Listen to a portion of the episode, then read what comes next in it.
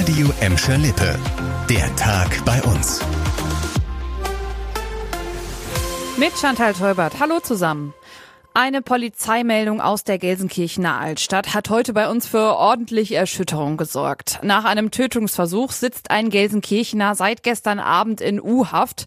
An der von der Reckestraße haben sich schlimme Szenen abgespielt. Laut Polizei und Staatsanwaltschaft ist ein 27-jähriger Gelsenkirchener mit einem Messer auf einen Mann losgegangen und hat nicht nur auf ihn eingestochen, sondern ihn auch getreten und geschlagen. Ein Rettungswagen hat den schwer verletzten Gelsenkirchener dann ins Krankenhaus gebracht gebracht.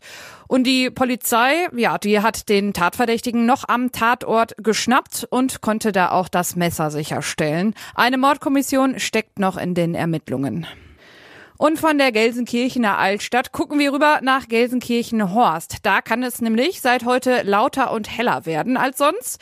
Es ist Zeit für die TÜV-Überprüfung der BP-Raffinerie und die dauert eine Weile. Alle Anlagen in Horst und ein kleiner Teil des BP-Werks in Gelsenkirchen-Scheuven stehen jetzt erstmal mehrere Wochen still. Dirk Kübner aus der Redaktion, was passiert denn da genau? Einiges. Einmal vorweg, laut BP ist das eine der größten Inspektionen in der europaweiten Branche in diesem Jahr. Das ist also schon echt eine Hausnummer.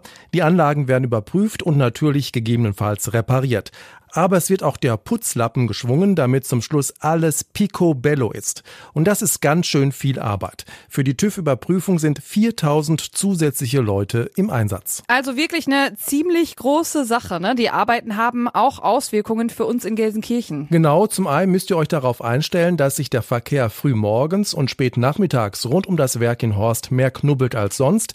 Wenn ihr in der Nähe des BP-Werks wohnt, solltet ihr euch auf eventuelle Geruchs- und Lärmbelästigungen einstellen stellen. Durch die Arbeiten muss nämlich teilweise kontrolliert Gas abgefackelt werden. Für weitere Infos könnt ihr das Umwelttelefon des Unternehmens nutzen. Die Nummer findet ihr natürlich auf radioemschalippe.de. Ja, BP sagt aber, dass die sich da alle bemühen, dass die Nachbarschaft der Raffinerie so wenig wie möglich mitbekommt. Ja, und apropos Nachbarschaft und Lärmbelästigung, Neues aus dem Problemhaus in Gladbeck-Budendorf. An dem Hochhaus auf der Steinstraße 72 wird jetzt ein Sicherheitsdienst abgestellt. Und zwar auf Kosten der Eigentümergemeinschaft.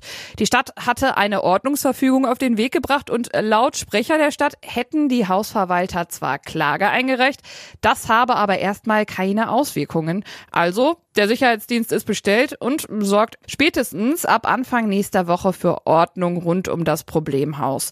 Vor allem soll es an der Steinstraße 72 um einige Dezibel ruhiger werden. Ein durch die Stadt erstelltes Lärmgutachten hatte nämlich gezeigt, dass es da teilweise deutlich zu laut ist. Zum Beispiel, weil sich da oft Gruppentreffen oder ordentlich Musik aufgedreht wird. Das Hochhaus in Gladbeck-Buttendorf sorgt bei uns regelmäßig für Gesprächsstoff. Anwohner beschweren sich immer wieder über Krach und Müll.